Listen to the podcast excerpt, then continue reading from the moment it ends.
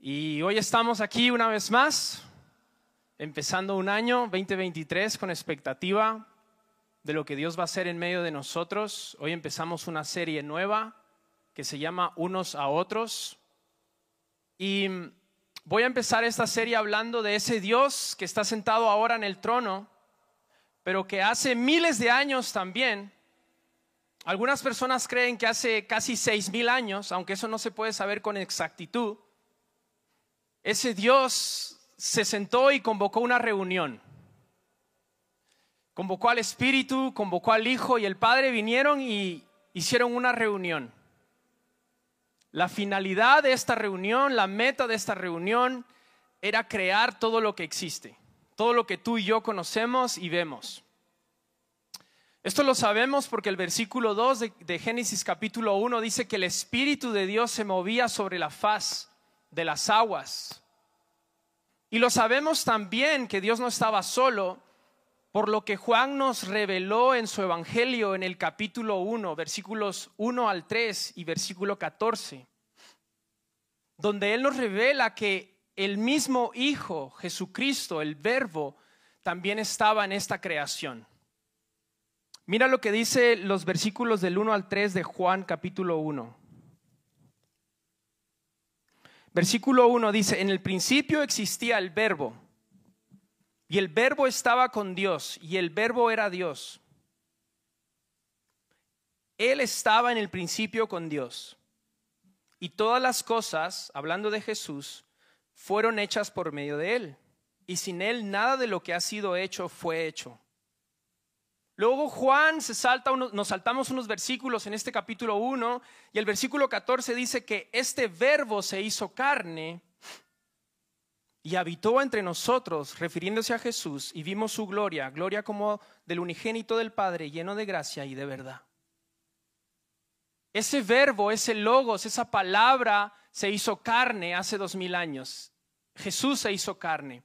Pero ese, ese logos, ese verbo estaba en el principio. Yo me lo imagino cuando Dios hablaba, dice, y Dios dijo, me imagino a Jesús creando y al Padre dando el visto bueno. Y vio Dios que era bueno. ¿No? El Espíritu Santo se movía. Era una relación, era una comunidad, era una comunión creando. Pero esto no solo lo vemos en Juan capítulo 1, sino también en el mismo Génesis. Génesis capítulo 1, versículo 26 es un poco más claro porque Dios habla en plural. Y dice Dios, hagamos al hombre a nuestra imagen conforme a nuestra semejanza. Esta palabrita, hagamos, refleja unidad, relación, comunión, refleja el carácter y la esencia de Dios. Y me encanta porque cuando Dios en el sexto día dice, hagamos al hombre a nuestra imagen conforme a nuestra semejanza, se está refiriendo a la perla más preciosa de toda su creación. En, los, en las creaciones anteriores, animales, bestias, campo, Dios no dice hagamos, pero cuando habla del hombre, del ser humano, se refiere y dice en plural. Dice, hagamos al hombre conforme a nuestra esencia. Me lo imagino como, ya he preparado todo, ahora me falta algo y lo más importante, algo que pueda habitar esta tierra. Imagínate una casa muy bien decorada sin que nadie viva ahí. No tiene sentido. Dios crea una casa llamada tierra para que sea gobernada, sojuzgada y habitada por su perla más preciosa, tú y yo. Y Dios deposita en, en ti y en mí una esencia que es única en toda la creación. Y es que tú y yo somos personas que necesitan comunidad.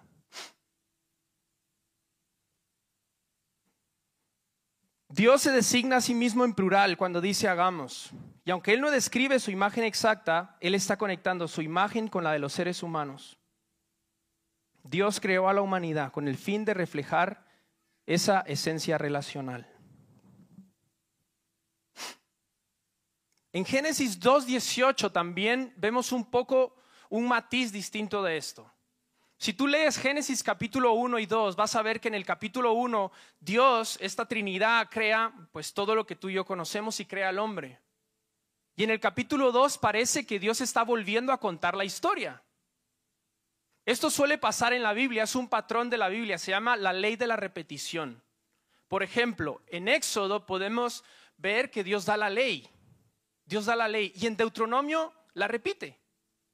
Es una interpretación de la ley. Los evangelios es otra ley de la repetición. Entonces en el capítulo 2 de Génesis 2, em, Dios está repitiendo la creación porque siente que faltan algunos detalles importantes. Y en el, en el 2.18 dice, no es bueno que el hombre esté solo. ¿Por qué Dios dice esto? Porque está diciendo que el hombre había sido creado a imagen de un Dios relacional. Esta Trinidad, el Padre, el Hijo y el Espíritu Santo están diciendo, no es bueno que esté solo. ¿Por qué? Porque su esencia es como la nuestra. Necesita a alguien. Le haré una ayuda idónea. Versículo 19 y 20, no lo vamos a leer, pero básicamente Dios crea a los animales, a las aves del, cielo. Y el versículo 20 termina diciendo, mas para Adán no se encontró ayuda idónea. Entonces, versículo 21, el Señor Dios hizo caer un sueño profundo sobre el hombre, sobre Adán, y éste se durmió. Y Dios tomó una de sus costillas y cerró la carne en ese lugar. Versículo 22. Y de la costilla que el Señor Dios había tomado del hombre, formó a una mujer y la trajo al hombre. Dios duerme a Adán le abre el costado, le quita una costilla y forma una mujer. Esto es gratis, ¿vale? Un paréntesis. Fue lo que años más tarde pasaría en una cruz. ¿Te recuerdas que estaba clavado Jesús en una cruz y alguien abrió su costado? Simbólicamente y proféticamente es muy parecido a lo que pasó con Adán de su costado salió su mujer. Y del costado de la herida de Jesús sale lo que tú y yo conocemos como la iglesia. La futura esposa de Cristo. Esto lo puedes ver en Juan capítulo 19, versículo 34. Dios vio que no era bueno que el hombre estuviera solo, porque había sido creado a imagen de un Dios relacional. Ese es el diseño original. Ese es tu diseño original. Tú no fuiste creado para estar solo. No fuiste creado para estar solo. Fuiste creado para vivir en comunidad y en relación con otras personas, aunque no te guste. Me predico a mí, ¿vale?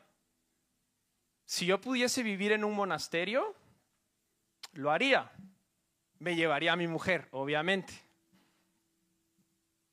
Me encanta estar solo, me encanta leer, me encanta mi tiempo, ¿sabes? Todos, todos queremos nuestro tiempo a veces, ¿no? Hay personas que se llenan con gente, hay, personas que no, pues yo soy de esas, ¿no? Pero es necesaria la comunidad, es necesario los unos a los otros, porque ha sido depositado en nosotros este gen. Y me encanta la expresión que Adán utiliza en el versículo 23 de la nueva traducción viviente, cuando le es presentada a su mujer. Al fin, dice Adán, exclamó, al fin, o sea, yo me lo imagino lleno de alegría, contento porque ya tenía animales, ya tenía campo, ya tenía todo, pero no tenía nadie con quien compartir. Al fin, gritó el hombre, lleno de alegría. Esto es hueso de mis huesos y carne de mi carne. Al fin estoy completo. Al fin puedo reflejar la esencia, el carácter de Dios. ¿Me estáis siguiendo en lo, que estoy diciendo? Porque veo algunos como, ¿eh? Sí, ¿no? ¿Es esto una predicación acerca del matrimonio? No, no, no, no, no, no, no, no. Esta es una predicación acerca de cómo vivir en comunidad. Y de eso se va a tratar nuestra serie estas semanas y nuestro ayuno también. Porque está bien amar a Dios, pero también hay que amar al prójimo. Es más fácil ser hijo, pero no hermano, a que sí. Ah, Señor, adóptame en tu familia, pero vas a tener hermanos también que son parte de esa familia y los vas a tener en el cielo. Esto es una predicación acerca de comunidad, acerca de esta esencia de Dios relacional que Él ha depositado en nosotros. Cito a Joel Kominsky, un autor muy conocido en temas de iglesias en casa y grupos pequeños. Las personas no fueron creadas para vivir en soledad o para que persiguieran el arrugado individualismo. En el principio dijo Dios que no era bueno que el hombre estuviera solo. Él trajo a Adán los animales, pero posteriormente creó a Eva para que el hombre también pudiera vivir en comunidad, así como Dios vive en comunidad. A veces en nuestra cultura occidental individualista tendemos a definir a Dios como un llanero solitario emprendedor, alguien que es justo como nosotros. Que por cierto el término llanero solitario no tiene que ver necesariamente con un tipo de persona que le gusta la soledad, sino más bien con un tipo de liderazgo que cree que puede solo. De ahí viene el término llanero solitario, un emprendedor que se la saca del fuego el solo y que lo consigue. Muy parecido a lo que tenemos en el siglo XXI, donde creemos que podemos, porque es lo que la cultura nos ha vendido. Y lo tenemos en nuestro día a día, en las series que vemos, las películas que, que nos comemos, los superhéroes. La mayoría de los superhéroes que vemos en la televisión, en las películas, muchos de ellos están solos y se han sacado las castañas del fuego. De alguna manera hemos adoptado esta idea de que Dios a lo mejor es como uno de estos superhéroes, que se saca las castañas del fuego solo. Pero eso está incorrecto. La única manera de saber quién y cómo es Dios es a través de lo que Él ha revelado. Si tú quieres conocer a Dios, solo este libro, este libro, eso es lo que Él ha revelado. Esa es la única manera de saber quién y cómo es Dios. Y este libro, este precioso libro, habla de un Dios relacional y un ser humano creado a la misma imagen de ese Dios relacional. Me gustaría que queden tres principios claros esta mañana. Si hasta este momento no te has enterado de nada, no pasa nada. Pon atención a estas tres cosas y luego te vuelves a dormir, ¿vale? Primero, primer principio que me gustaría que quede claro de lo que estamos diciendo es que la naturaleza de Dios es relacional. Su naturaleza es comunitaria. Segundo, la vida personal de Dios dentro de ti y de mí es comunitaria también. Mañana cuando te levantes, Sé consciente de que no tienes un devocional personal. Tienes un devocional con tres personas en uno. Con el Padre, con el Hijo y con el Espíritu Santo. Su relación contigo es comunitaria. Y por último, esta relación, esta comunión, la Trinidad, debería y debe ser la base para amarnos los unos a los otros. Y ahora te digo por qué. ¿Por qué la Trinidad y por qué esta relación entre el Padre, el Hijo y el Espíritu Santo es la base para amarnos unos a otros? ¿Os recordáis de esa voz que dijo, hagamos al hombre a nuestra imagen conforme a nuestra semejanza? Pues hace dos mil años esa voz se hizo carne. y habitó entre nosotros para modelarnos y señalarnos la unidad dentro de la Trinidad como un modelo a seguir. Cuando Jesús oró al Padre mientras Él estaba en la tierra y oró por ti y por mí, no estaba orando por sus discípulos, sino por los futuros discípulos, Él oró esto. Versículo 21 y 22 de Juan 17 dice, para que todos sean cuántos? Uno. Para que todos sean uno, como tú, oh Padre, estás en mí y yo en ti. Como tú estás en mí y yo en ti, que ellos también sean uno. Que también estés en, nosotros, para que el mundo crea que tú me enviaste. Versículo 22. La gloria que me, que me diste les he dado para que sean uno, así como nosotros somos uno. Papá, dijo Jesús, te pido por los futuros discípulos, por los futuros creyentes, para que sean uno como tú y yo somos uno. La unidad es poderosa. La unidad es poderosa y se puede usar para bien y para mal. Si tú ves la torre de Babel, eran tan uno que estaban llegando al cielo. Y Dios dijo, no, no, no, no, estos están muy unidos, los voy a bajar a confundir. Y confundió su lengua. La unidad es potente, es poderosa, pero también es evangelística. Cristo reunió a doce discípulos y anduvo con ellos durante tres años para demostrarles y enseñarles acerca del amor y de la comunidad. Su discipulado consistió principalmente en aprender a amarse los unos a los otros. Él tuvo un reto muy grande y quiso unir a gente muy distinta, gente muy diversa. Muchos de ellos eran temperamentales. Pedro le cortó la oreja a un hombre cuando quiso defender a Jesús. Otro dudaba un montón acerca de Jesús. A veces entre ellos se veían a sí mismos como competencia. ¿Quién de nosotros va a tener un mayor lugar en el reino cuando tú vuelvas? No creas que les era muy fácil lavarse los pies los unos a los otros. Se ofendían fácilmente entre ellos. De hecho, la serie de The Chosen, que, que hago promoción porque es una buena serie, te, relata un poco y te muestra un poco cómo era la personalidad de estos discípulos, competitivos, queriendo el protagonismo.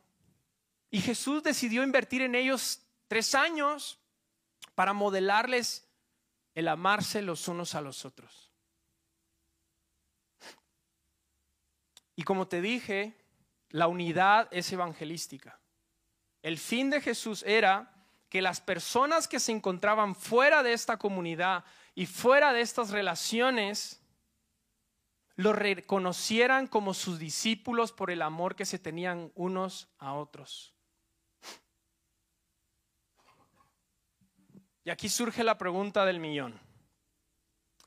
¿Qué crees que ve la gente allá afuera cuando nos ve a nosotros, sus discípulos? ¿Qué te imaginas que ven las personas? Porque Jesús dijo que esta unidad sería evangelística. Yo te voy a decir lo que creo que ve la gente. Yo creo que la gente ve unidad. Parece raro, a lo mejor pensaste que te iba a dar con el martillo, pues no. Yo creo que la gente ve unidad. Tengo dos testimonios. Uno ya hace algunos años, como cinco o seis, Fui a este sitio donde antes era una cárcel y ahora te dan papeles. Aluche. Era una cárcel y ahora te, autorizan documentos para que puedas estar residente. Pues ahí fuimos. Es lo único que me recuerdo. Y nos atendió un funcionario, muy majo, un español, unos 50 y algo de años, súper majo. Y entonces empezó a ver eh, los documentos y tal. Y en un principio yo venía como misionero entonces la iglesia estaba tramitando este documento y tal. Entonces vio la dirección de Vallehermoso 70, porque ahí están nuestras oficinas. Y dijo, anda, y dijo una palabrota. Hombre, yo vivo al lado y vivía a dos bloques de Vallehermoso 70. Y dijo, oye, yo os veo todos los domingos. Para los que no sabéis, antes nos reuníamos en un bar que se llama Bar Galileo, Galilei, y después de la reunión nos íbamos a Hermoso 70 a comer, tomar un café y tal. Entonces, él nos veía todos los domingos. Y me dice, nos dice a mi mujer y a mí, ¿qué regaláis ahí? Y nosotros así como, pues yo todavía estaba medio perdido, aterrizando, ¿sabes? Imagíname, yo no sabía ni qué decirle. Y mi mujer le dice, felicidad, matrimonios estables. Y le empieza a decir cosas, ¿no? Y el tío así como, sí, es que yo siempre veo gente y les veo con una sonrisa. No te miento, ¿eh? Y yo dije, joder, España está abierto al Evangelio. Y dije, ¿cómo nos ven, no? Y luego ya te vas dando cuenta de cómo es la cosa pero es un nuevo tiempo, vamos a creer que sí. Es español, era español, ¿vale? Entonces, yo creo que la gente ve algo, la gente percibe algo. Tengo dos testimonios más, no me quiero alargar, pero te voy a contar uno de ellos. El que no te voy a contar, uno de ellos vino y vio lo mismo, pero otro. Antes de las navidades yo fui a una empresa donde te venden luz, porque todo está subiendo. Y dije, nunca he pagado tanto, pues entonces fui y, estaba ahí, ¿no? La cosa es de que, bueno, me convencieron de que ese era el precio que tenía que pagar, entonces ya le empiezo yo a hablar de Dios al hombre, de la empresa, estábamos hablando, y otro hombre, cliente, escucha nuestra conversación y se mete en la conversación. Y, y me dijo, pues, quiero que me cuentes de esto que estás hablando, ¿no? Y me invitó a un café. Yo iba pillado, y dije, a lo mejor sale algo de acá. También me invitó porque quería que le contara sobre algo que mi mujer y yo estamos haciendo y tal. Por dos cosas me, me, pidió que tomáramos un café. Hablamos de las dos cosas. Entonces yo le empecé a hablar de lo que nosotros nos dedicamos, le empecé a hablar de Dios. Y me gustó algo que él me dijo. Me dijo, mira, yo no creo en lo que tú crees, pero creo que hay algo bueno que vosotros traéis algo bueno que yo, que yo veo. Dice, nosotros estamos muy solos y vosotros ofrecéis, y usó estas palabras, no te miento, comunidad a la gente. La gente está muy sola. Y yo me quedé un poco flipado porque para mí a veces somos como pues un puntito ahí donde nadie se entera, ¿no? Pero yo creo que la gente nos ve. ¿Cuánta gente pasará por acá y verá lo que ve en la, en la puerta del cine? Algo les llama la atención. Vosotros ofrecéis algo a la gente que la gente necesita y es comunidad. La gente está muy sola. Eso fue lo que me dijo José María. Yo creo que la gente allá afuera sí ve esta comunidad. Y yo creo que la gente ve lo que nosotros entendemos, la Trinidad, la relación y cómo nosotros nos relacionamos, cómo ellos se relacionan. Pero hay otra cara de la moneda. Y voy a citar a un alemán, creo yo, Jürgen Moltmann, espero que no me acribillen los alemanes por cómo lo dije, que dice, negar la perspectiva trinitaria de Dios nos va a dar como resultado un individualismo posesivo en nuestras vidas y sociedad. Si tú niegas a Dios y esta revelación de la relación que tienen entre ellos te va a dar como resultado un individualismo posesivo en nuestras vidas y sociedad. ¿No te suena a algo esto? ¿Cómo es que estando tan conectados nos sentimos tan solos? ¿Cómo es que teniendo a la mano a miles de personas nos sentimos solos? Me pregunto si no habremos desechado la idea de Dios de nuestras culturas y de la idea de la Trinidad y de la relación. Y el resultado que eso ha dado ha sido una profunda soledad en nuestra sociedad. No quiero entrar en detalles, pero creo que vivimos en una sociedad con profunda soledad. España en el 2021 tuvo más de 4.000 suicidios. Significa 11 suicidios por día. Y yo no quiero decir que esto sea a causa de la soledad necesariamente, pero vaya si no hace daño. Yo he sentido soledad aunque me encanta la soledad. Pero es un profundo sentimiento donde te cuestionas, ¿y Dios dónde está? Y a lo mejor tú estas navidades dijiste, me siento solo. Es posible. Es un sentimiento. Pero para eso está la iglesia. Para eso nos tenemos los unos a los otros. Y hoy vamos a orar por la soledad y por construir relaciones sólidas entre nosotros. Que podamos llevar este trayecto hacia la vida eterna como una familia. Ese es nuestro deseo. Estoy seguro que es el deseo de Dios que vivamos vidas en comunidad, porque en el cielo vamos a vivir vidas en comunidad. No te creas tú que va a estar toda la iglesia y tú allá en tu parcelita.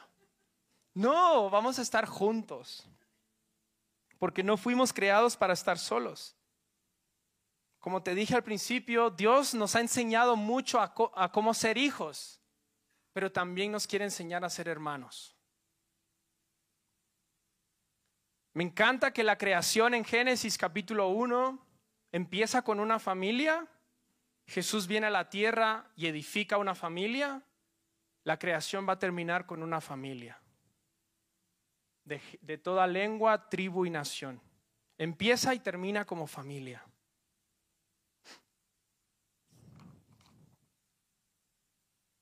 Y como iglesia, este es un valor sobre el que nosotros queremos construir. Creemos que es clave construir relaciones entre nosotros. Queremos vivir en comunidad en vez de, escondernos en nosotros mismos. Queremos entender, porque yo no sé si lo hemos entendido, qué significa unos a otros.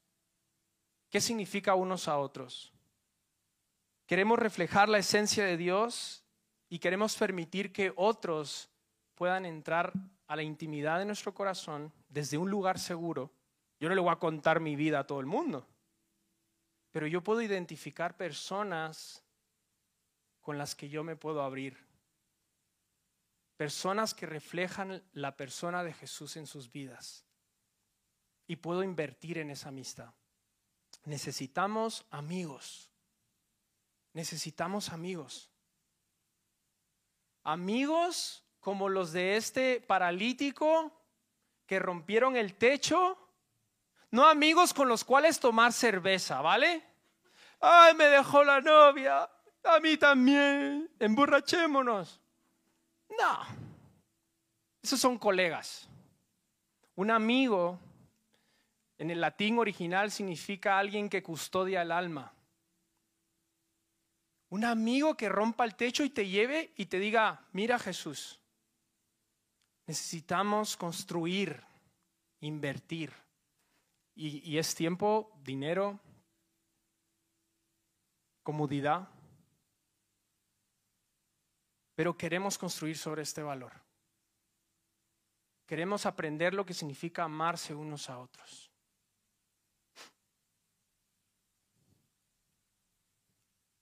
Por eso, durante estos próximos días, vais a estar escuchando una palabrita muy importante que se llama Ayelón.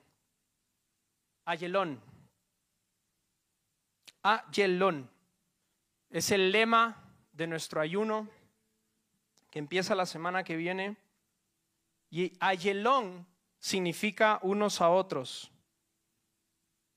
Aunque la Biblia no usa la palabra relaciones, sí usa esta palabra griega ayelón en más de 100 versículos. Estos son versículos que nos enseñan a cómo relacionarnos, aunque a cómo relacionarnos. Y algunos de ellos los vamos a estudiar durante nuestro ayuno y nuestra serie que se llama con el mismo nombre, Ayelón. ¿Qué significa amarse unos a otros? Espera, espera, espera. Pablo se, dio cuenta de que era un poco difícil y dijo, soportense unos a otros.